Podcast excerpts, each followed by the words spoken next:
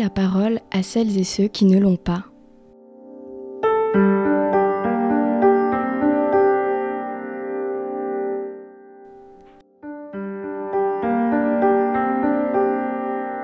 Aujourd'hui, les plateaux télé, radio regorgent de politiques, de polémistes, invités à venir débattre d'un sujet qui ne les concerne pas.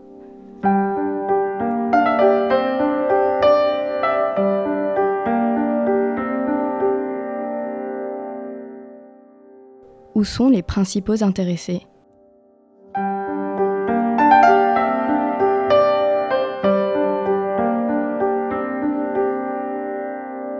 Il et elle sont au cœur du débat public et politique et pourtant, ignorés des médias, ils restent dans l'ombre. Comment affrontent-ils l'image stigmatisante que la société leur impose? Quelle est leur vérité? Je m'appelle Valentine Poignon, je suis journaliste et vous écoutez En Marge.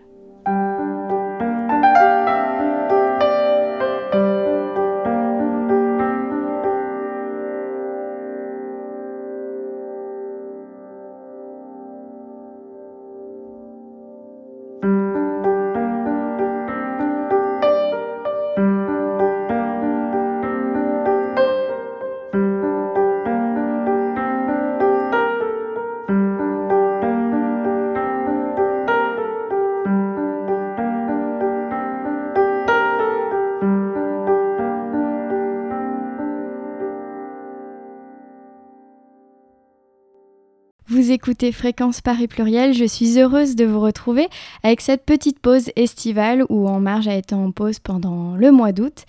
Euh, on avait fait un dernier épisode en juin dernier avec euh, Alix qui nous parlait de son ancienne addiction à la 3MMC.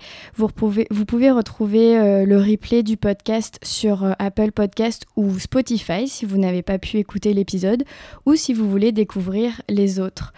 On se retrouve du coup en ce mois de septembre pour euh, toujours ce thème sur les addictions et la consommation de produits. Et je suis au téléphone avec Sandra. Bonjour Sandra. Bonjour. Je suis ravie de faire euh, cet épisode avec toi. Enfin, je me permets de te tutoyer si tu es d'accord. Oui, oui, bien sûr. Merci pour l'invitation. Euh, je suis ravie de faire cet épisode parce que tu as une, une histoire un peu particulière, mais d'un autre côté, euh, je me dis que peut-être nos auditeurs et nos auditrices vont se retrouver dans, dans ton parcours. Euh, je vais te laisser déjà peut-être te, te, présenter en, en, quelques mots pour ceux qui nous écoutent. Alors en quelques mots, c'est difficile parce que oui, c'est plein, j'ai plein de casquettes. Euh, j'ai euh, été euh, addict à tout un tas de produits, mais ça m'a pas empêché en parallèle de, de faire des études d'infirmière, de travailler en tant qu'infirmière, de devenir ensuite patient expert addiction quand je me suis rétablie de mes conduites addictives. Et là, je suis dans un parcours de master d'infirmière en pratique avancée. Donc tu as un, long parcours que tu vas nous, raconter dans, dans, cet épisode. Est-ce que tu pourrais nous expliquer déjà euh, quels ont été tes premiers contacts avec une avec l'addiction? De ce que tu me disais par téléphone C'était à travers un proche à toi oui, ça a été mon premier contact. C'était mon, père qui consommait de l'alcool euh, excessivement. Euh, donc moi j'ai vécu ça en tant que codépendant, enfin enfant d'un parent euh, addict à l'alcool. Ça a commencé comme ça pour moi. Et euh, comment ça se passait? Comment toi tu l'as vécu euh, euh, en tant que bah, enfant, comme tu le dis? Bah, J'ai compris assez vite. en fait, les dimanches, mon père nous préparait un repas. Ma mère travaillait dans dans un dans un boulangerie salon de paix et, et, elle rentrait vers 13 heures. Et donc mon père euh, préparait le, le, seul repas qu'il préparait de, de, la semaine, hein, qui était un, un, poulet pomme de terre en général, avec des vraies pommes de terre euh, du jardin. Donc il mettait beaucoup de temps à, à préparer. Et puis il y avait toujours bah, du, du vin à côté de lui. Alors soit c'était un cubi, il allait se ravitailler euh, dans son garage, soit il y avait une bouteille en verre. Euh, et petit à petit, j'ai compris qu'il quand même buvait beaucoup et que quand ma mère arrivait, ben, les, disputes arrivaient aussi parce qu'il était très énervé. Donc euh, j'ai compris au fur et à mesure en grandissant que bah, il y avait un problème avec l'alcool. Et puis ma mère me disait qu'il buvait trop de toute façon. Euh, donc je m'en suis rendu compte, je sais pas, peut-être vers 8-9 ans. Ah oui, donc c'est assez jeune finalement. Oui, oui, c'est assez jeune parce que bon, c'était euh, c'était des moments complexes euh, le week-end, hein, euh, vraiment. Puis il y avait bon, bah, avec le temps aussi, et puis en grandissant, il y avait il y avait pas que les week-ends, il y avait aussi le soir. Enfin, ça devenait tous les jours finalement. Où il y avait c'était problématique. Et quel sentiment ça ça générait en toi de de le voir dans dans ah, cette. J'avais plusieurs sentiments quand j'étais petite, euh, moi, je, je, voulais soigner mon père. Euh, moi, je suis devenue infirmière pour sauver mon père. J'ai compris ça un peu plus tard. Mais quand j'étais petite, mon père travaillait. Euh, il était paysagiste, donc il revenait toujours avec les mains abîmées ou le dos fourbu. donc, je courais partout à la salle de bain, chercher de de quoi soigner mon père. et puis après, un peu plus tard, quand j'ai compris que cet alcool, il nous, il nous bouffait la vie et et, toutes euh, les crises de colère qu'il pouvait faire. Euh, moi-même, je ressentais de la colère. Euh, cette admiration que j'avais pour mon père petit quand je voulais le soigner, le sauver, c'était un héros pour moi. Je, j'en suis arrivée à le haïr. Enfin, plutôt, c'était l'alcool que je haïssais, je pense. Oui, tu, en voulais à l'alcool de rendre ton père, j'imagine, malheureux. Oui, parce qu'il était malheureux, oui, il pleurait. Moi, quand j'avais euh, 15-16 ans, il nous a ramené un chien, un jour un grand chien. C'était pour mon frère, mais en fait, euh, c'est lui qui, qui s'en occupait tout le temps. Et donc, il l'emmenait euh, se balader le soir sur la côte. Donc, c'était des moments un petit peu apaisés où je partais en balade avec lui sur, euh, sur la côte du Croisic. Donc, il y a une petite ville portuaire en Loire-Atlantique qui est assez sauvage. Hein. Donc on faisait des grandes balades euh, et puis bon, bah, il y avait certains soirs où il avait trop bu et où il pleurait tout le long et je l'accompagnais plus par peur qu'il ne tombe euh, d'une falaise plutôt que qu'un plaisir d'être avec lui. Oui. Et du coup, en, grandissant, euh, donc tu, tu disais tu as eu ce sentiment d'avoir envie, besoin de sauver ton père. Euh, ça s'est manifesté dans tes études. Est-ce que tu peux nous, nous raconter un peu bah, quand tu as quitté le foyer familial, tout, tout cet après l'enfance? Bah, Ça a été un petit peu complexe parce que bah, moi j'avais du mal à aller euh, au bout de mes études. Euh, en troisième, j'étais tellement en colère que je travaillais pas du tout à l'école, voire quasiment pas. Euh, ma mère a réussi à me faire rentrer dans un BEP de comptabilité. Moi, j'étais nulle en, maths, mais bon, j'ai quand même réussi à l'obtenir en, en, travaillant le dernier trimestre. Et puis, elle a réussi à me faire revenir vers une filière générale, puisque j'avais toujours ce souhait depuis euh, le collège d'être infirmière. Donc, elle a réussi à me faire revenir vers, euh, vers une filière générale où j'ai eu un baccalauréat. Et, donc euh, l'année du baccalauréat, c'était très compliqué. Euh, mon père, je me rappelle, j'avais la, j'avais la, comment dire, l'épreuve de philosophie le lendemain matin. Donc nous, on habite au bord de la mer, il y a beaucoup de routes pour y aller. Le bus, c'est assez long, c'est au moins une heure de bus. On se lève très tôt. Et mon père, jusqu'à 2 heures du matin, claquait les portes. il faisait un boucan pas possible. Donc je me suis levée et j'ai amené mes cours. Je lui ai dit, puisque tu m'empêches de dormir, et, ben, je vais préparer mon épreuve de demain à côté de toi il a fini par se calmer. Donc ça a été assez complexe, mais j'ai réussi à, avoir ce bac. Et là, donc euh, du coup, cet été-là, il me semble que c'est juste après l'été où, où euh, ma mère, enfin, on est parti de la maison avec mon frère, euh, mon frère et ma mère. donc j'ai pas eu, j'ai pas eu les, les, concours infirmiers tout de suite. Donc bah, j'ai travaillé, donc une année, hein, tout en aidant un petit peu ma mère travaillé dans, des restaurants euh, du coin, euh, j'ai distribué des journaux dans une poissonnerie, enfin j'ai fait plein plein de choses, tout en repréparant les concours pour l'année suivante.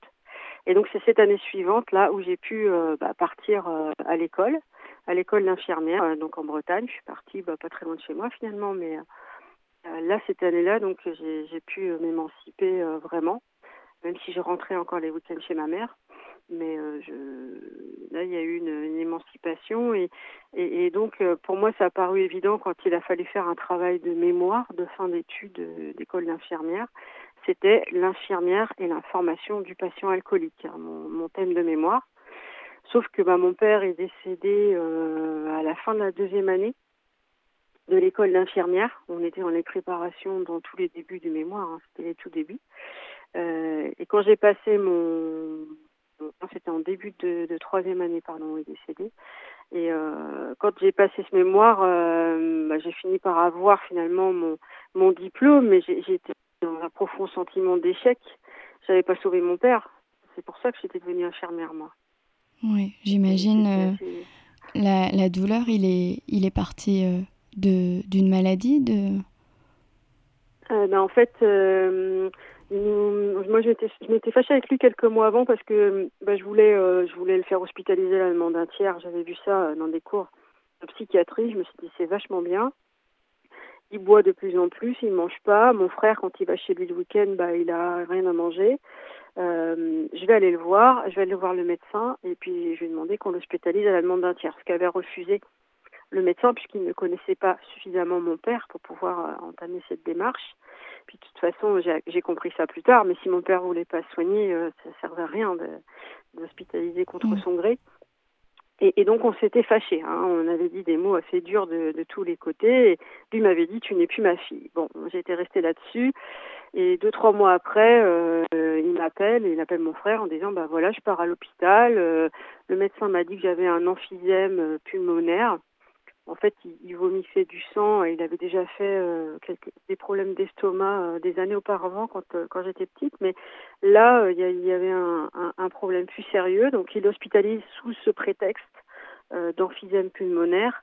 Et puis, en fait, dès les premiers examens qu'ils font, ils voient un cancer des poumons. Un cancer des poumons, c'est un, un, cancer qui progresse très, très vite s'il n'est pas pris tout de suite. Mmh. Et il était au dernier stade. Donc je m'en suis rendu compte quand j'ai été le voir avec mon frère. J'ai récupéré mon frère à la gare et on a été voir mon père. Et quand j'ai vu la pancarte au lit du malade, j'ai vu scintigraphie osseuse. Donc c'est un examen qui permet de, de voir les métastases.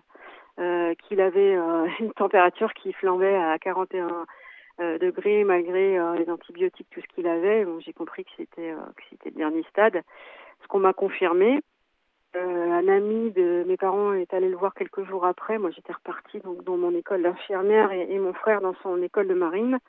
Et, euh, et ben, quand il est arrivé, on lui a dit qu'il venait de décéder. Il devait lui poser une chambre implantable pour euh, passer des soins palliatifs le lendemain. Et puis, ben, il est décédé juste avant, qu'il a fait un arrêt cardiaque. Et donc, j'imagine. Il a pas souffert. Ouais. J'imagine que cet événement t'a énormément marqué. Comment, du coup, comment tu as géré ce, ce, ce, bah, ce décès compliqué écrasée par la culpabilité de ne pas avoir sauvé mon père. J'ai pas réussi à sauver mon père. Donc euh, c'est une catastrophe pour moi. Euh, je me suis un peu effondrée. Euh, j'ai continué l'école d'infirmière. J'avais j'avais une mise en situation professionnelle. C'était un examen un examen en stage que j'ai absolument voulu faire. Et puis je me suis complètement foirée évidemment. Hein. donc j'ai été hospitalisée une semaine en, dans un service de psychiatrie juste à côté de l'IPSI. Euh, on m'a mis sous antidépresseur. Enfin bon, j'ai euh, j'ai eu un moment, euh, on va dire, de blanc un peu. et puis après, bon, bah, j'ai repris jusqu'à la fin, fin des études, mais j'étais vraiment écrasée par cette culpabilité. J'avais une espèce de colère sourde là qui m'habitait. ça s'est passé dans un grand silence en fait pour moi. Le moment du décès, l'enterrement, tout ça, je j'ai l'impression que c'était un gros silence. Il y a eu beaucoup de choses certainement qui ont été dites, mais euh, comme un blanc, quoi. Ouais. Et c'est à ce moment-là que tu as eu tes premières consommations ou elles étaient antérieures à cet événement? Elles étaient antérieures. Bah déjà, le tabac, moi, j'avais commencé assez tôt. Hein. J'avais commencé à 9 ans. Euh, à 9 ans et aussi Je me cachais pour fumer. Hein. Pardon? À 9 ans, euh, tu, as, tu as fumé ta première cigarette? Euh, non, la première c'était à 7 ans, mais euh, vraiment euh, tous les jours c'était à partir de l'âge de 9 ans. D'accord. Et je me cachais pour fumer, donc il y avait déjà, comment dire, c'était un, moment, un moyen de décompresser déjà du, du, climat familial, familial que moi je vivais comme lourd. Mmh. mon frère ne le vivait pas forcément comme moi, mais moi je le vivais comme ça. Et puis ensuite, à l'âge de 16 ans, bah, je me baladais sur euh, sur le port hein, de ma ville euh, portuaire et j'ai croisé euh, deux, deux jeunes femmes un peu plus vieilles que moi, deux ans de plus que moi, euh, qui fumaient, euh, qui tiraient sur un joint, qui fumaient du cannabis, qui m'ont proposé de goûter et et, et puis l'effet bah, tout de suite m'a accroché parce que ça m'a permis de, de complètement taire toute cette colère. enfin, ça m'a apaisé et c'est cet effet que j'ai toujours recherché après. Et donc dès mes 16 ans, bah, je fumais pas tous les jours parce que je pouvais pas, euh, j'avais pas suffisamment d'argent pour pour fumer tous les jours. Mais euh, bon après quand j'ai été euh, quand j'ai été euh, comment dire euh, au lycée professionnel pour le BEP avant le bac, on avait moyen d'en avoir tous les jours, donc je fumais tous les jours. Ouais. C'était vraiment un moyen de décompresser. Et quand, quand, ton papa est décédé, est-ce que cette consommation a augmenté? Est-ce qu'elle s'est transformée? Est-ce que ta relation avec elle, elle a, elle a, elle a changé? Euh, je dirais plutôt que la, le, cannabis, il a, toujours été là. et Peut-être que ça a augmenté un petit peu, mais ce qui m'a surtout marqué, c'est au niveau de l'alcool, parce que déjà euh, pour toutes les drogues, hein, moi j'ai jamais eu de bouton stop. Hein. Si je commence à, boire de l'alcool, ça va être jusqu'à euh, jusqu'à tomber ou être malade. Et, et j'ai eu l'impression que ça s'intensifiait, ça, euh, ces blackouts avec l'alcool. C'était peut-être pas tout le temps le cas avant. Donc, mm. euh, j'avais tendance à boire plus souvent et à aller jusqu'au jusqu'au bloc. Ça toujours pareil pour éteindre un peu tout ça, cette culpabilité, cette colère. Pour, pourtant, cet alcool, tu, tu l'as détesté pendant ton enfance Oui, oui, mais j'ai reproduit les mêmes mécanismes que mon père, je pense. Hein, C'était autodestructeur et puis une façon d'apaiser la peine puis plein de sentiments forts, quoi, d'émotions fortes qui étaient difficiles à, gérer à cette époque-là. Tu t'en rendais compte à l'époque que tu reproduisais euh, ces schémas-là? Ah non, pas du tout. J'étais dans ma peine, j'étais dans ma tristesse. Euh, c'est venu beaucoup plus tard, hein, quand j'ai arrêté, euh, quand j'ai arrêté tous les produits, où j'ai pu analyser tout ça. À l'époque, je ne m'en rendais pas compte. Et justement, les produits ne se sont pas euh, arrêtés à euh, l'alcool, le tabac et le cannabis. Euh, tu as consommé aussi des médicaments. Alors avant les médicaments, il y a eu, en fait, je suis revenue de l'école d'infirmière, donc je suis retournée dans ma ville de Porte-Faire travailler et j'ai rencontré un nouveau groupe d'amis et avec eux, bah, dès que je travaillais pas, parce que je, par contre, j'ai jamais consommé avant ou pendant le travail. Je, il fallait tellement que je sois parfaite et que et que je sauve mes patients, le syndrome du sauveur, là, euh, que c'était impossible de, de consommer euh, pendant ces moments-là ou avant. Euh, donc avec ces amis-là, je, je, parcourais les, les free parties dès que j'avais un repos, dès que c'était possible. Et là, j'ai rencontré euh, d'autres drogues qui m'ont accroché, comme euh, bah, la MDMA, les ecstasy que je voyais la vie en rose avec ça, c'était génial. Puis je tenais toute la toute la nuit. Euh, j'ai essayé un peu tout, hein, euh, la kétamine, euh, cocaïne aussi à cette époque-là. Enfin, le LSD, enfin un peu tout ce qui faisait tenir toute la nuit ou voir la vie en rose. Et puis le cannabis était toujours là en fond, lui, tous les jours, et il venait dans les descentes, dans les moments de descente aussi de, de ces produits-là, de ces consommations-là. Et ça a duré combien de temps? plus tard. Ça, ça a duré deux ans, je crois. Et du coup, justement, les médicaments sont arrivés à, à quel moment? C'est, Tu me disais, en fait, on, ils sont arrivés sur ton, sur ton chemin. Plus tard, oui, oui, plus tard. Euh, là, là l'époque que je décris, j'avais peut-être 25-26 ans. Et euh, à 30 ans, en fait, je me suis blessée. J'ai fait à peu près 30 ans. Parce que j'ai un problème avec les dates à ces époques-là. Je consommais, je consommais trop. Mmh. Euh, donc l'alcool n'était pas tous les jours du tout dans ces périodes-là, hein. mais euh, c'est venu beaucoup plus tard. Mais donc à 30 ans, je me blesse, je faisais du surf, je me blesse au pied euh, et je peux plus marcher. On me diagnostique une algodystrophie, enfin moi je pouvais plus marcher. Et euh, donc j'ai eu euh, psychologiquement, bah, j'ai pété les plombs. Mon, mon médecin m'a orienté vers un psychiatre qui m'a hospitalisé pour faire le point parce que j'avais j'avais des idées suicidaires puis j'étais vraiment pas bien du tout quoi. Et donc là sont arrivés les médicaments. Euh, j'ai eu des benzodiazépines en forte dose. J'ai j'ai eu des puisqu'ils m'ont diagnostiqué une bipolarité, donc euh, des thymorégulateurs pour réguler l'humeur, des antipsychotiques parce que j'avais des espèces d'acouphènes là, donc euh, voilà pour les ces bruits là auditifs. j'avais des hypnotiques aussi pour dormir. Et puis comme ils ont vu que j'avais mal, bah, ils m'ont mis sous un opiacé de skélan. Donc j'avais j'avais j'avais tout ça. Euh, donc pendant deux ans, euh, j'ai dû faire deux trois hospitalisations en psychiatrie. Euh, et puis j'avais j'avais rencontré aussi d'autres personnes lors de ces hospitalisations. Et puis on bah, j'ai retrouvé la cocaïne à ce moment-là. On allait se fournir, on était en hospitalisation libre, donc on pouvait sortir, on allait chercher de la cocaïne. Puis j'avais toujours du cannabis avec moi, forcément. Et un jour, ils ont fini par, euh, ils me cherchaient parce qu'il était tard et j'étais toujours pas rentrée euh, euh, dans le dans, dans, dans l'unité d'hospitalisation bah, pour dormir tout simplement. Et ils m'ont trouvé sur le parking, j'étais en train de fumer, donc ils ont vu que, que je fumais du cannabis. Et le psychiatre s'est rendu compte que bah oui effectivement euh, c'était pas forcément favorable pour moi les que ça m'était pas bénéfique les hospitalisations. Donc euh, bon, au bout de deux ans là de, de, traitement, tout ça, de, de, ce parcours-là, j'ai voulu reprendre le travail à mi-temps thérapeutique puisque j'arrivais à marcher. Donc euh, je me suis dit je peux reprendre le travail. Sauf que je me suis retrouvée au travail euh, le premier matin, complètement ensuquée par les médicaments. Et moi qui m'étais toujours interdit de consommer avant ou pendant le travail, fallait que je sois clean, fallait que je sois parfaite. Et eh bien j'étais ensuquée par une drogue légale qui m'était prescrite. Donc là, a, là, ça a été très compliqué. Je, je, pensais, en fait, quand je travaillais, que les autres, euh, enfin mes collègues allaient se rendre compte que j'étais nulle, mes supérieurs allaient me virer. Enfin, j'avais toutes ces pensées là récurrentes. Et puis physiquement, j'avais changé parce qu'avec le traitement euh, chimorégulateur et les antipsychotiques, j'avais pris 30 kilos. Donc j'étais euh, je ne me regardais pas dans le miroir à cette époque-là. Hein. J'avais vraiment des sentiments très très dégradés de moi-même. Et, et, donc, bah, pour tenir le coup, euh, est arrivé l'alcool, là, tous les soirs, à ce moment-là, en plus. Pour te, pour te déconnecter? Je sais pas si c'était pas pour euh, plutôt ouais, toujours dans le fait décompresser de la journée, de oublier, euh, ne plus penser. C'était beaucoup ça, hein, les drogues, ne plus penser. Quoi.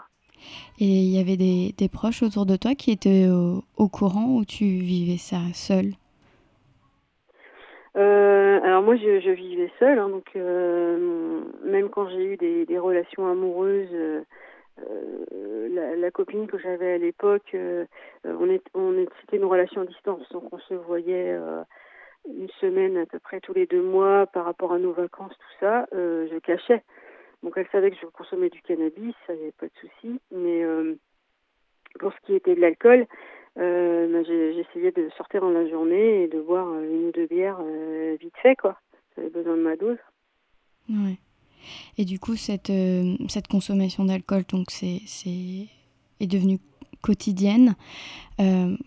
Comment ça s'est passé par la suite? À quel moment euh, euh, tu t'es peut-être rendu compte que bah, ça n'allait pas ou, ou, enfin, à quel moment euh, ça a évolué ta, ta relation avec toutes ces substances?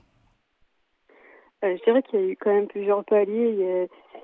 Il y a, eu des moments où psychologiquement j'allais mieux et puis mais il y avait aussi un isolement qui se faisait finalement, euh, pas que je créais moi-même, euh, puisque bon, j'avais j'avais des amis à l'époque que j'allais voir qui étaient sur euh, Nantes, donc il faut prendre la voiture pour y aller. Je, suis arrivée à un moment où je pouvais plus y aller sans avoir consommé de l'alcool et du cannabis sur la route. Donc là, j'ai pris des risques en voiture.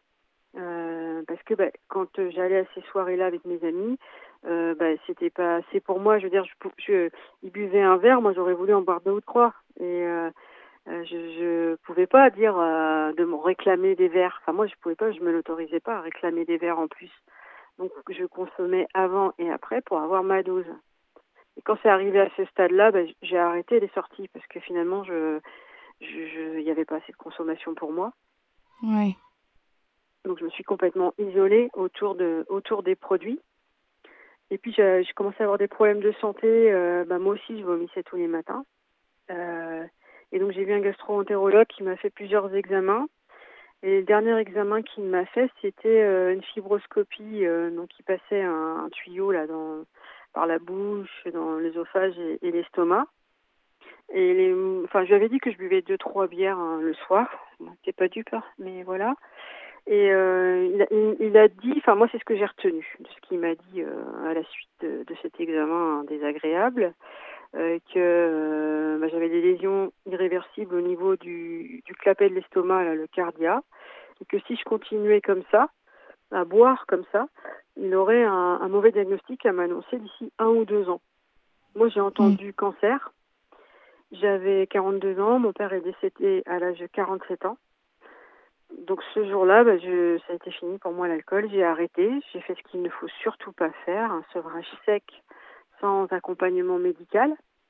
Il y a des risques de syndrome de sevrage qui peuvent aller, dans les pires des cas, jusqu'à l'épilepsie ou des rien très minces. Euh, moi, j'ai continué à travailler, donc j'étais je, je, au travail, j'avais des tremblements. Bon, il y avait certains actes que j'avais à faire, comme des prises de sang, où vraiment, euh, comme c'est tellement un automatisme, je tremblais pas du tout, mais quand il fallait préparer des perfusions, là, j'étais un peu... Euh, voilà, puis on n'est on est pas bien aussi, hein, donc c'est bien d'avoir un petit traitement euh, ponctuel. Euh, je me sentais vraiment pas bien. Puis été dans un centre d'addictologie, un XAPA, juste à côté de mon hôpital, en, rasant les murs, hein, parce que j'ai trop peur de croiser des collègues. donc ils m'ont aidé. J'ai vu une psychologue et puis, euh, j'ai été aussi dans un groupe d'entraide, un groupe de parole, des personnes qui, euh, des anciens buveurs, des personnes qui ont vécu euh, l'addiction.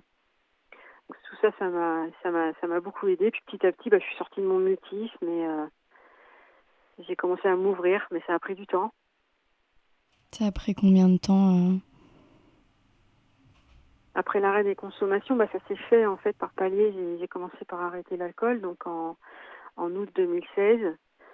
Euh, c'était en mai 2017, oui c'est ça, mai 2017. Euh, en fait, je participais à, une réunion de, de, ce groupe de parole. Pour moi, ce groupe de parole qui s'appelle Vie Libre, d'ailleurs, c'est un, nom assez euh, significatif. Enfin, ça avait une signification pour moi. Euh, je participais au groupe femmes. Donc c'était des femmes, euh, soit des personnes qui ont, ont envie de, de, se faire aider mais qui n'ont pas forcément arrêté de consommer, des personnes qui ne consomment plus et des proches aidantes aussi, donc des, des femmes de, de maris alcooliques, euh, des mamans aussi, des fois de, de, personnes alcooliques. Et donc une de ces personnes partage, elle était comme moi, elle avait arrêté de consommer l'alcool sur euh, le comportement de son mari qui euh, consomme du cannabis tous les jours et les incidences, les conséquences sur elle et, sa famille, les enfants. Et là, pendant ce, cette réunion, j'ai une illumination. Bah oui, euh, le cannabis, c'est pas. T'arrêtes quand tu veux. tu consommes depuis que t'as 16 ans, quoi. Donc, bah ouais, il y a un problème. Ça t'a fait un déclic. Ouais, c'est ça. Ouais. Un deuxième déclic, peut-être. Ouais. Et donc j'avais chez moi un pochon où j'avais tout mis, j'avais euh, j'avais donc du cannabis, j'avais des produits de synthèse que je commandais sur internet parce que on trouve pas toujours du cannabis, donc j'avais des cannabinoïdes de synthèse, des champignons magiques, enfin j'avais tout un tas de trucs là. Et j'ai arrêté ça sur euh, je sais plus une semaine, il devait pas me rester grand chose, petit à petit. Et, et voilà, à ce moment-là j'ai arrêté donc le cannabis et puis euh, les autres les autres drogues de synthèse. Ça, ça a été le deuxième palier. Euh, et le troisième palier, bah, ça a été euh, les médicaments. J'ai été voir ma marraine que j'avais pas vue depuis dix ans. Euh, elle habite dans le bas de la France et moi dans plutôt dans le haut, enfin dans l'ouest. On s'était pas vu depuis très longtemps. je lui raconte mon parcours de, sortie des conduites addictives.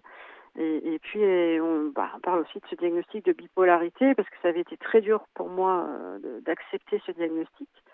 Et elle me dit que c'est étonnant euh, que, que, malgré l'arrêt des, des, conduites addictives, euh, enfin ça, ça, ça, lui semblait bizarre ce diagnostic.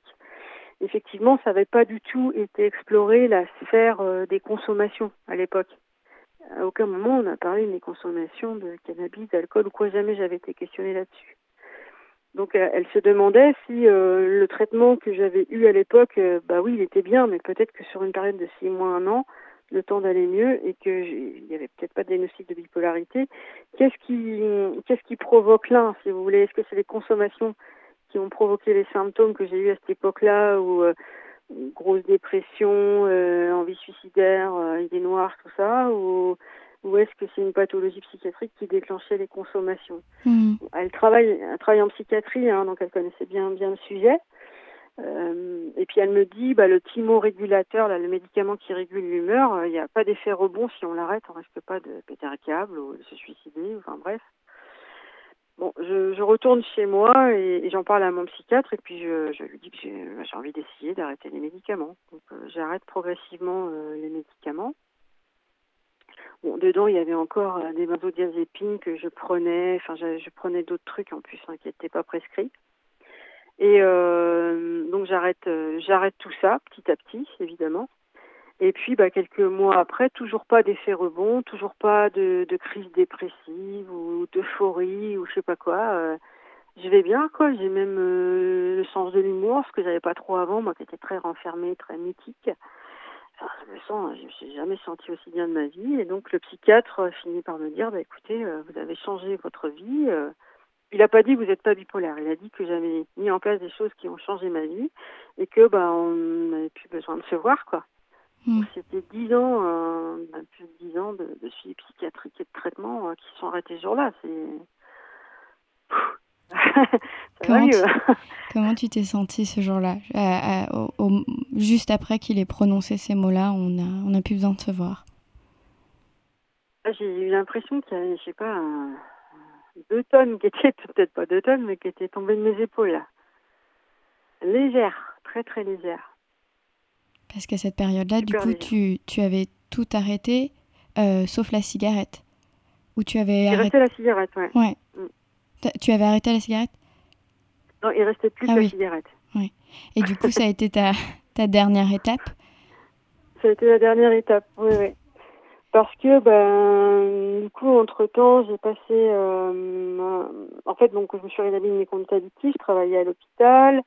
Euh, et puis euh, j'avais entendu parler des patients experts. Donc au départ, donc ça c'était en 2017, on disait que pour être patient expert, fallait avoir un diplôme universitaire d'addictologie et que le professeur Michel Reynaud, qui était un, une figure de l'addictologie et était assez précurseur dans sa, dans sa discipline, ouvrait des places pour les patients dans un diplôme universitaire, donc à Paris, euh, on pouvait suivre en e-learning et puis avec une partie en présentiel, des stages, enfin tout ce que comporte un diplôme universitaire. Euh, je me dis bah pourquoi pas, je vais tenter. Donc il fallait faire euh, écrire une lettre auprès de son groupe d'entraide, son groupe de parole. Donc moi c'était Vie Libre. J'écris une lettre de motivation et puis bah, j'obtiens un accord au niveau du national de mon association. Donc c'était financé par livres et puis par la CAMRUP aussi, qui est la coordination des associations des mouvements d'entraide reconnus d'utilité publique. Faut le retenir puis le, le, fonds le fonds Addicted qui a été créé par euh, par Michel Reynaud. Donc euh, me, me voilà euh, super surprise que qu'on me prenne. Je dis oh là, je vais jamais y arriver, tout ce que j'ai consommé, jamais retenir tout. je suis nulle. Enfin bon, ça recommençait ces, ces, ces idées-là, mais bon, J'étais euh, donc euh, sur le service de médecine soins palliatifs euh, dans mon hôpital, mais j'étais aussi secrétaire de syndicat, m'a permis de passer à temps plein syndical cette année-là et de travailler quelques week-ends quand il y avait besoin en tant qu'infirmière dans mon service. Mais ça m'a donc permis de travailler sur le e-campus parce que la plupart, enfin tous les modules se passaient sur Internet. Hein. On avait des cours, des capsules vidéo et puis des apports et des QCM derrière. Donc ça m'a permis de, travailler ça les, les week-ends et puis de, de, pouvoir mettre des vacances quand, quand, quand c'était mieux pour moi pour aller faire un stage. Et donc j'ai fait ce stage dans, dans l'équipe de liaison d'addictologie de l'hôpital de, Saint-Nazaire. Et puis j'ai pu faire une partie de ce stage dans, dans différents endroits, euh, dans différents centres d'addictologie de la région et surtout euh, euh, dans, dans une association qui s'appelle Opelia, qui a des XAPA, des centres de soins d'accompagnement de prévention à l'addictologie, et aussi des CARUD. Et euh, je me suis sentie bien, là, les demi-journées que j'ai pu faire là-bas. Et je me suis dit, bah, c'est ça que je veux faire. Transformer ce que tu as vécu pour aider les autres. Hmm. C'est ça, complètement. Puis avec euh, Vie Libre, j'avais pu faire des... Quand on est dans une association euh, euh, d'entraide, on a souvent la possibilité de faire des, des, des formations. Donc j'avais pu faire une formation aussi sur l'autre euh, l'autre XAPA d'Opélia qui est à, à, Nantes, au Triangle, et j'avais parlé de mon parcours un peu, et la, la travailleuse sociale qui, qui faisait cette formation m'avait dit mais ton profil correspond à, à ce que ce que l'association recherche, puisque c'est une association qui met beaucoup en avant les savoirs expérientiels, les savoirs des patients. Bon, mm. j'obtiens ce diplôme universitaire.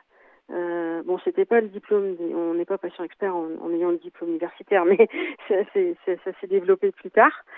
Euh, et, et, puis je vois mon, mon directeur d'établissement, puis je, je, lui dis, bah, est-ce que vous avez euh, des, des, projets de, de, de consultation avancée d'addictologie à l'hôpital, parce qu'il y a des besoins sur le lieu où, où j'habite et où est l'hôpital.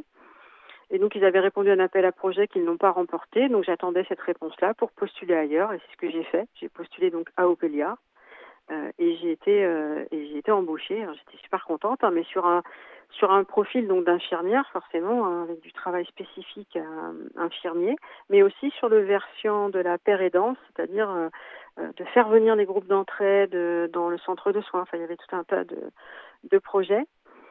Et je, devais commencer en mai et je me suis dit je ne peux pas travailler en addictologie. Euh, mener les entretiens de tabacologie, notamment, hein, on fait, fait pas que ça, mais mmh. euh, on, traite toute addiction, mais euh, en fumant encore. Donc, j'avais arrêté déjà, essayé d'arrêter plein de fois de fumer. Bah, j'ai renforcé, multiplié les aides, hein, tabacologue, le médecin traitant, les patchs, les pastilles, la vape, enfin bon, peinture et bretelles. Et voilà, euh, j'ai arrêté donc de fumer le 2 mai et j'ai commencé à travailler le 13 mai 2019 en addictologie. Et tu es devenue patiente experte. Est-ce que tu peux nous expliquer un peu en, quoi ça consiste? Parce que quand on n'est pas dans le milieu médical ou associatif, on ne sait pas forcément euh, déjà que ça existe et en quoi ça consiste. Alors les, patients experts, ça existe quand même depuis euh, quelques temps, mais dans euh, dans, la, dans le diabète, euh, pas mal. Euh, c'est peut-être là où c'est le plus connu, où des patients vont venir aider les autres à, à mieux prendre soin d'eux et vont partager leur expérience autour de la maladie. donc pour les pour les patients experts addiction, ça, ça a débuté donc en 2019 avec donc sous l'impulsion du professeur Michel Reynaud dont je parlais tout à l'heure. Euh, avec la création d'une association qui s'appelle France Patients Experts Addiction, FPEA, euh, et qui euh, a mis en place avec la PHP en co-certificateur hein, une certification des patients experts addiction. C'est-à-dire que pour être patient expert addiction, il y a des prérequis qui sont bah, d'avoir eu un parcours dans les conduites addictives, d'avoir un parcours aussi de rétablissement, de s'en être rétabli, alors rétabli, c'est euh, être dans le maintien euh, de, et puis aussi avoir acquéri une meilleure qualité de vie. Euh, C'est-à-dire qu'on a changé notre vie finalement quelque part. Et puis et puis il faut aussi avoir une expérience d'aide de ses pairs parce qu'on est bien dans la pérédance, donc euh, c'est l'aide de ses pairs, de ceux qui vivent ou qui ont vécu la même chose, pouvoir aider les autres. Donc il faut avoir cette expérience-là aussi pour pouvoir euh, prétendre à, avoir euh, à, à, rentrer dans le parcours de la certification des patients experts. Puis il faut avoir un projet aussi. Donc euh, les patients experts, ils vont ils vont venir compléter toute l'aide qui est déjà proposée aux personnes qui souffrent de conduite addictive. En, en addictologie, l'accompagnement est vraiment global parce que c'est pas seulement traiter une maladie, mais c'est aussi tout l'environnement qu'il y a autour quelqu'un qui consomme euh, des produits ou qui a un comportement addictif, parce que ça, dans les addictions, on a aussi des addictions comportementales comme le jeu, euh, comme les troubles du comportement alimentaire. il y a tout un tas d'addictions.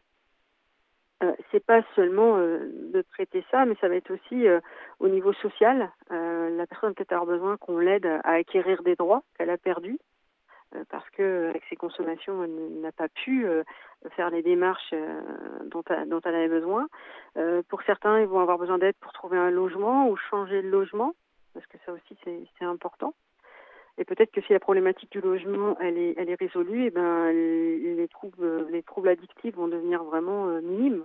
Peut-être que c'est ça qui crée tout. Mmh. Euh, et puis il y a le côté aussi psychologique. Hein. Qu'est-ce que qu'est-ce qui se passe Qu'est-ce qu'elles viennent dire ces addictions? Euh, et puis il y, a, il y, a, le côté médical aussi, euh, il y a aussi euh, des médecins qui sont présents dans les centres d'addictologie aussi, les secrétaires accueillantes, il y a des infirmiers aussi, parce qu'on est là aussi, les infirmiers pour accompagner les personnes dans ce qu'elles sont prêtes à faire, mais il y a aussi dans, les, dans le centre où je travaille moi, on fait aussi de la délivrance de méthadone, qui est un, un médicament de substitution pour les addictions aux opiacés. et puis il y a aussi bah, des pères aidants, des personnes qui, qui ont déjà vécu les choses et qui viennent partager, qui viennent euh, aider leur père. Alors, avoir un, un, patient expert ou médiateur santé père ou usager relais, finalement, peu importe le nom qu'on lui donne euh, dans une structure, ça va permettre aux, aux, gens qui viennent en soins de s'identifier déjà à cette personne-là. ah, elle s'est sortie, s'en est sortie, c'est possible. Mm. Ça donne, ça suscite de l'espoir. Il y a aussi le fait que le patient expert, donc euh, une personne qui a une certification de patient expert addiction, a, renforcé ses compétences, a fait des formations aussi en addictologie. Donc il est capable de traduire, euh, peut-être que la personne n'a pas compris quand le médecin lui a dit quelque chose ou le travailleur social, elle va pouvoir traduire le langage euh, des professionnels vers le patient et vice-versa. Elle va pouvoir aussi moi, ça m'arrive dans les réunions d'équipe euh, de dire ah bah oui, mais c'est peut-être pas ça qu'elle a voulu dire la personne. Ce qu'elle vit, c'est peut-être ça. De traduire un petit peu le bilinguisme. C'est ce qu'on appelle euh, l'éducation thérapeutique du patient, c'est ça? Alors l'éducation thérapeutique du patient, c'est encore autre chose. Ah d'accord, ok. Ouais, c'est autre chose. là, on va dans l'éducation thérapeutique du patient, on va se fonder sur les forces de la personne, sur ses ressources, et on va en même temps lui, lui, lui donner des, des compétences, ça lui donner des apports aussi. D'accord, ok. Et on va partir d'un problème de santé. Ok.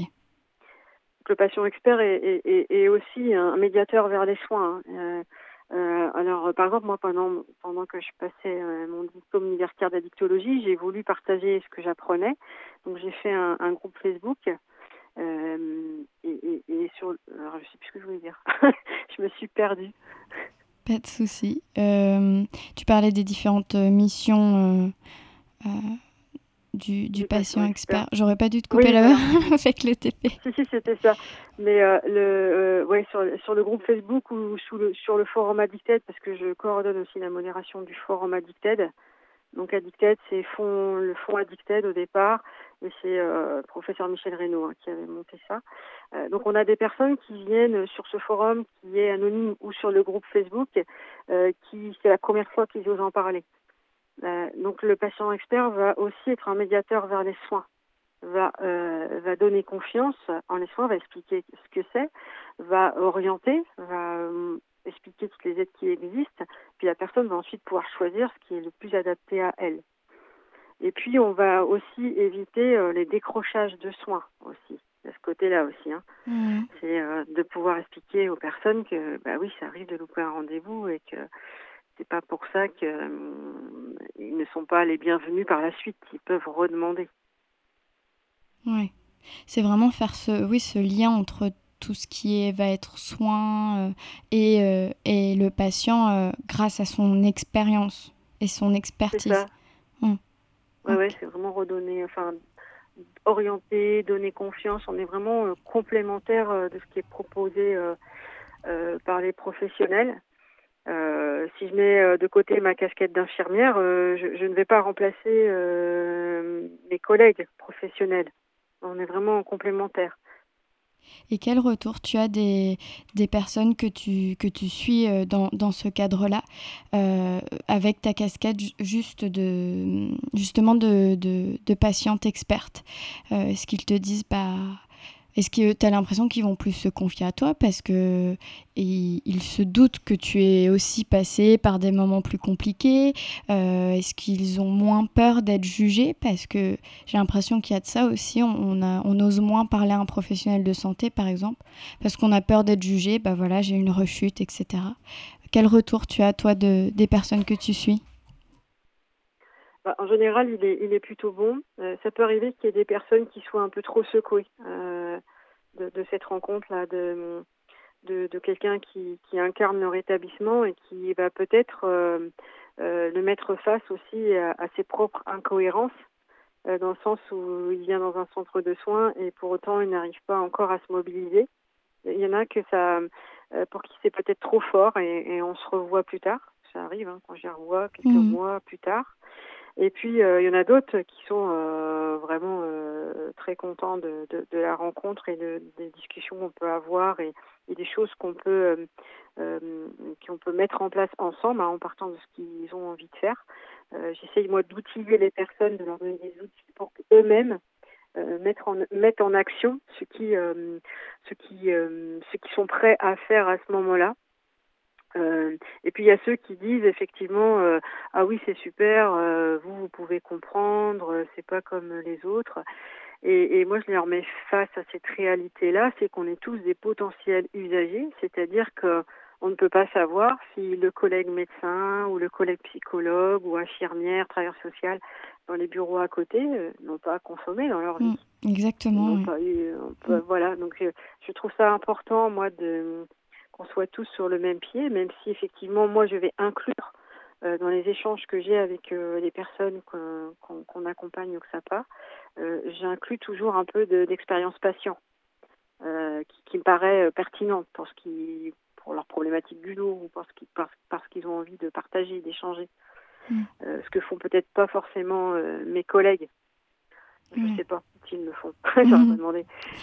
Et, euh, et, du coup, tu as voulu aller plus loin que déjà tout le parcours que tu avais mm. entrepris.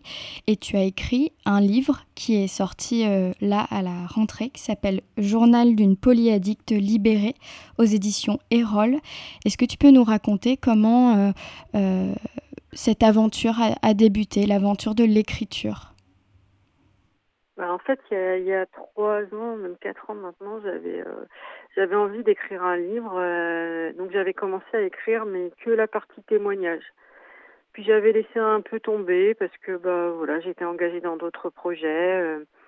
et puis en, en septembre, il y a France 3 qui a tourné un, un peu sous un format combiné, là très court, une vidéo sur sur mon histoire et, et, que ça a eu pas mal de portée. Et du coup, il y a une conseillère d'édition qui m'a contactée sur LinkedIn et euh, qui m'a demandé si j'avais un projet de livre. Je lui ai dit c'est vrai que j'avais déjà écrit la partie témoignage, mais euh, j'ai envie de faire plus. J'ai vraiment envie, puisque bah moi j'avais évolué aussi hein, dans, dans, j'étais devenue patient expert addiction, j'ai eu la certification, il y avait plein de choses. Puis je travaillais au XAPA déjà depuis euh, depuis trois ans. Euh, j'ai envie d'outiller les gens, j'ai envie de leur expliquer, qu'ils comprennent ce que c'est que la maladie addictive, et puis aussi les, proches, hein, qui comprennent comment ça fonctionne, qui puissent aussi comprendre ce que vit de l'intérieur la personne à côté d'eux et qui voit sombrer dans, une conduite addictive. Et puis j'ai envie de les outiller, euh, de leur donner des outils, et puis ensuite ils prennent ce qui leur convient ou pas. Que ça devienne finalement un complément aux soins, toujours dans, dans cette... Euh, perspective-là de, compléter ce qui existe déjà.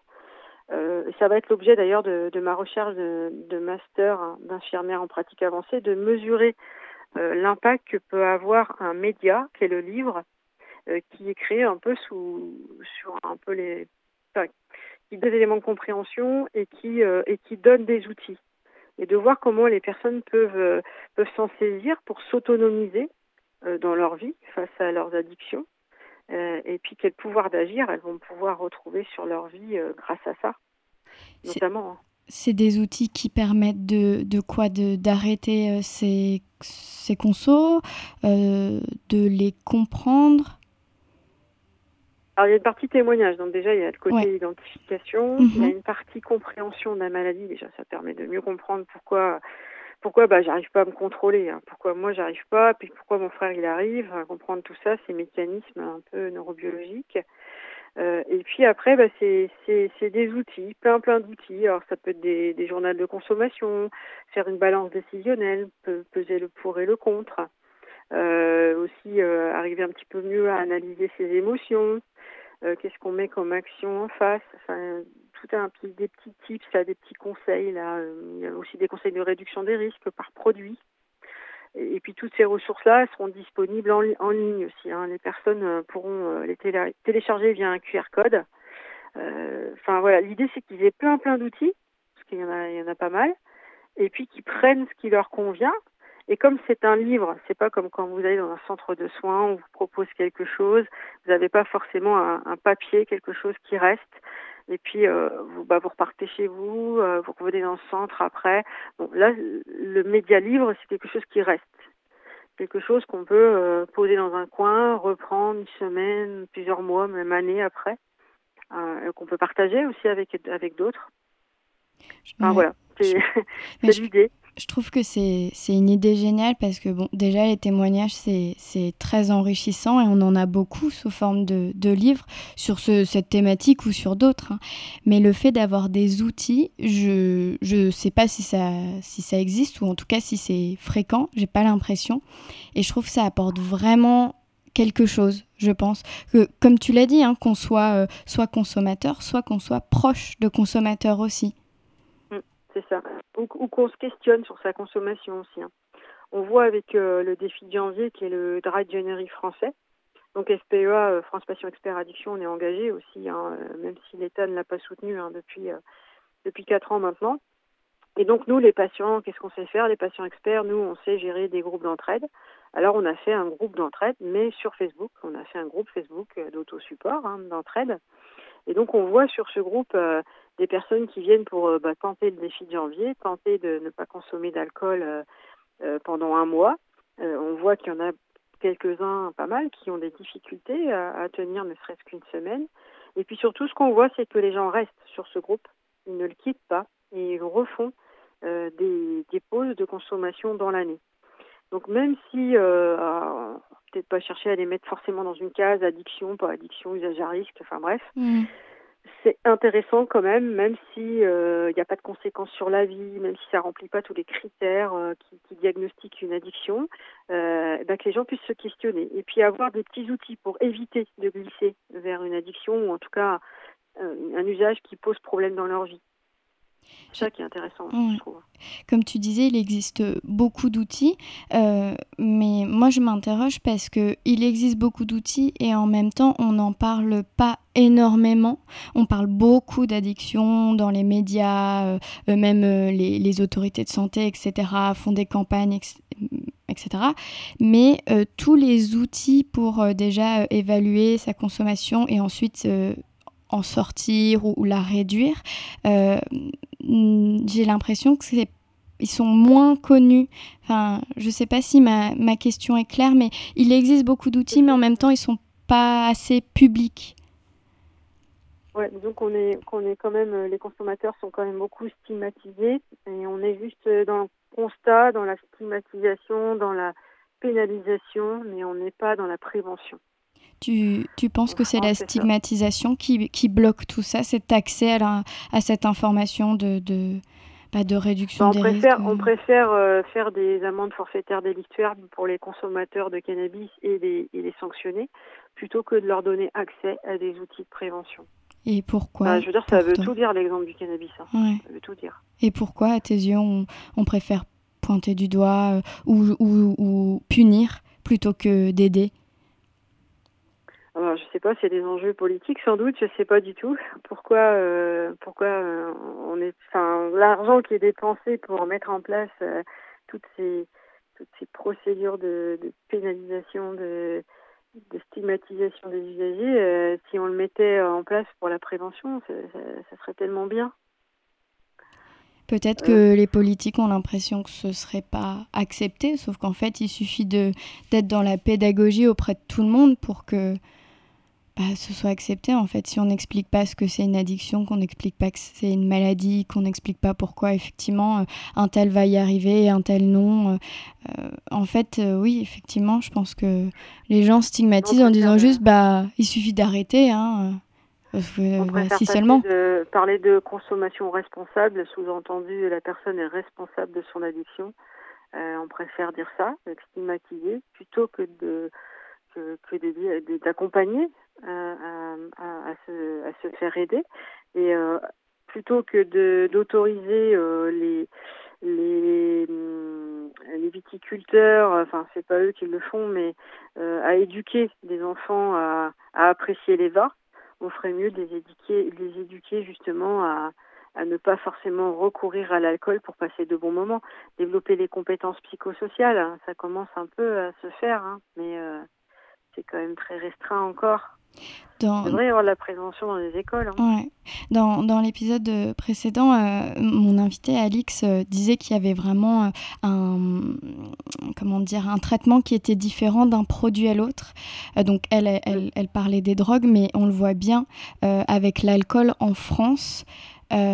Typiquement, le dry January français n'est pas soutenu par le gouvernement. Alors, je, ne sais pas pourquoi, hein, je prétends pas le savoir, mais ça, il y a quand même quelque chose aussi. Euh, euh, il n'y a pas de même traitement de faveur. Euh, l'alcool, j'ai l'impression quand on a une, une dépendance, c'est pas la même chose que quand on a une dépendance à un médicament, qu'on a une dépendance à de la cocaïne ou, au tabagisme. Tu, le ressens pareil ou différemment? Pas forcément parce que au niveau de l'alcool, quand on arrête de consommer de l'alcool et qu'on va dans une soirée ou dans un événement familial, les gens ont beaucoup de mal à comprendre euh, qu'on refuse un verre d'alcool. C'est oh là là, c'est sacrilège quoi, de refuser un verre d'alcool. Euh, les gens mettent, euh, enfin dans mon entourage, ils ont ils ont bien accepté. J'ai pas eu trop de soucis avec ça, mais il y a plein de témoignages hein, de de personnes qui ont beaucoup de difficultés à à, à, retourner dans les soirées parce qu'on n'arrête pas de leur proposer de l'alcool. Tu peux bien prendre un petit verre. Enfin, les gens ne comprennent pas ce que c'est que l'addiction en plus. Et puis ça les renvoie aussi à leur propre consommation quand ils voient un, un copain de de fiesta qui ne boit plus d'alcool. Euh, bah, oui, il n'y a plus de copain de conso quoi. Puis il y a une image un peu. Euh, genre... C'est compliqué avec l'alcool aussi. Hein. L'alcool ouais. c'est culturel. Enfin, on dit ouais. plein de trucs par rapport à l'alcool. Hein. Et puis on a quand même le, le, lobby alcoolier qui est bien présent au gouvernement. Et euh, on peut sans doute le remercier un petit peu pour euh, l'interdiction d'une régionnerie en France, mais euh, enfin, pour le non-soutien d'une régionnerie en France. Mais j'ai l'impression aussi qu'il y a une image cool avec l'alcool, comme tu disais, quelqu'un qui va pas boire en soirée. bah, il, il, il, il risque de ouais voilà il est pas drôle il risque de se prendre des, des réflexions t'es pas drôle oh bah t'es pas fun euh, euh, moi j'ai une j'ai une proche qui euh, ne boit pas d'alcool et à son mariage bah elle n'en a pas bu parce qu'elle n'aime pas ça et, et elle a eu des réflexions alors c'était soit comme c'est une femme ah bah elle est enceinte ou c'était oh bah t'es pas fun même pour ton mariage même pas une petite coupe c'est fou quand même on a fait un, on a fait un, un webinaire pour euh, le défi de janvier, donc c'était pas cette année, l'année précédente, qui s'appelle Un non merci devrait suffire. Ouais. Et, et on, on, parle de tout ça, qui, qui, qui on le retrouve sur sur YouTube, hein, ce, ce, comment ce webinaire, et on parle de tout ça justement de euh, de tout ce qui peut être dit. Euh, la première année, euh, il y avait Christian Andréo qui avait fait un, un bingo sur euh, tout ce qu'on dit aux personnes qui refusent un verre d'alcool. Ah, c'est pas mal ça. Ah, mais c'était toujours d'actualité, je trouve. Hein. Il y avait même la ville d'Épernay qui avait interdit la première année hein, petit radionnairie, donc soutenu que par les, les associations. Hein. Euh, donc c'était essentiellement sur les réseaux sociaux que ça se faisait la première année surtout. Il n'y avait pas trop de couverture euh, journalistique, c'est arrivé après. Euh, ils avaient interdit euh, le dragionnerie, enfin le défi de janvier dans leur ville, à Épernay. C'est fou. C'est inconcevable mmh. que dans une telle ville, on veuille faire un défi de janvier. Enfin, c'est, on veut tuer les, les viticulteurs. Quoi. Enfin, c'est un truc de fou. Hein. Et ce serait pas forcément le cas avec une autre, euh, un autre produit Il n'y a pas ça avec euh, les moissons tabac. Hein. Mmh. Oui, qui lui est soutenu par le gouvernement. Il y a même des outils qui sont mis en place euh, pour ceux qui veulent arrêter. Mmh. C'est ça. On va faire faire la chasse à à la fumette, à la boulette. euh, on arrive en fin d'émission. On finit toujours euh, l'épisode avec une musique choisie par l'invité. Donc ça, tu, es passé, euh, tu, n'as pas eu le choix, tu es passé aussi à, à cette règle. Tu as choisi une musique de Superbus. Je te laisse la présenter et nous dire pourquoi celle-ci. Ben, euh, c'est une musique que, que j'ai écoutée à, à, différents moments de ma vie. Et euh, elle m'a, elle a résonné en moi au moment où j'étais euh, en train de d'arrêter mm, successivement mes, mes addictions. Et euh, j'avais l'impression d'en rajouter d'autres quand j'ai arrêté l'alcool, de me reporter sur le cannabis. Et puis quand j'ai eu arrêté les drogues de produits, les achats compulsifs qui sont arrivés et, et dans, dans, je crois que c'est le refrain qui dit euh, j'additionne les addictions, je collectionne à ma façon.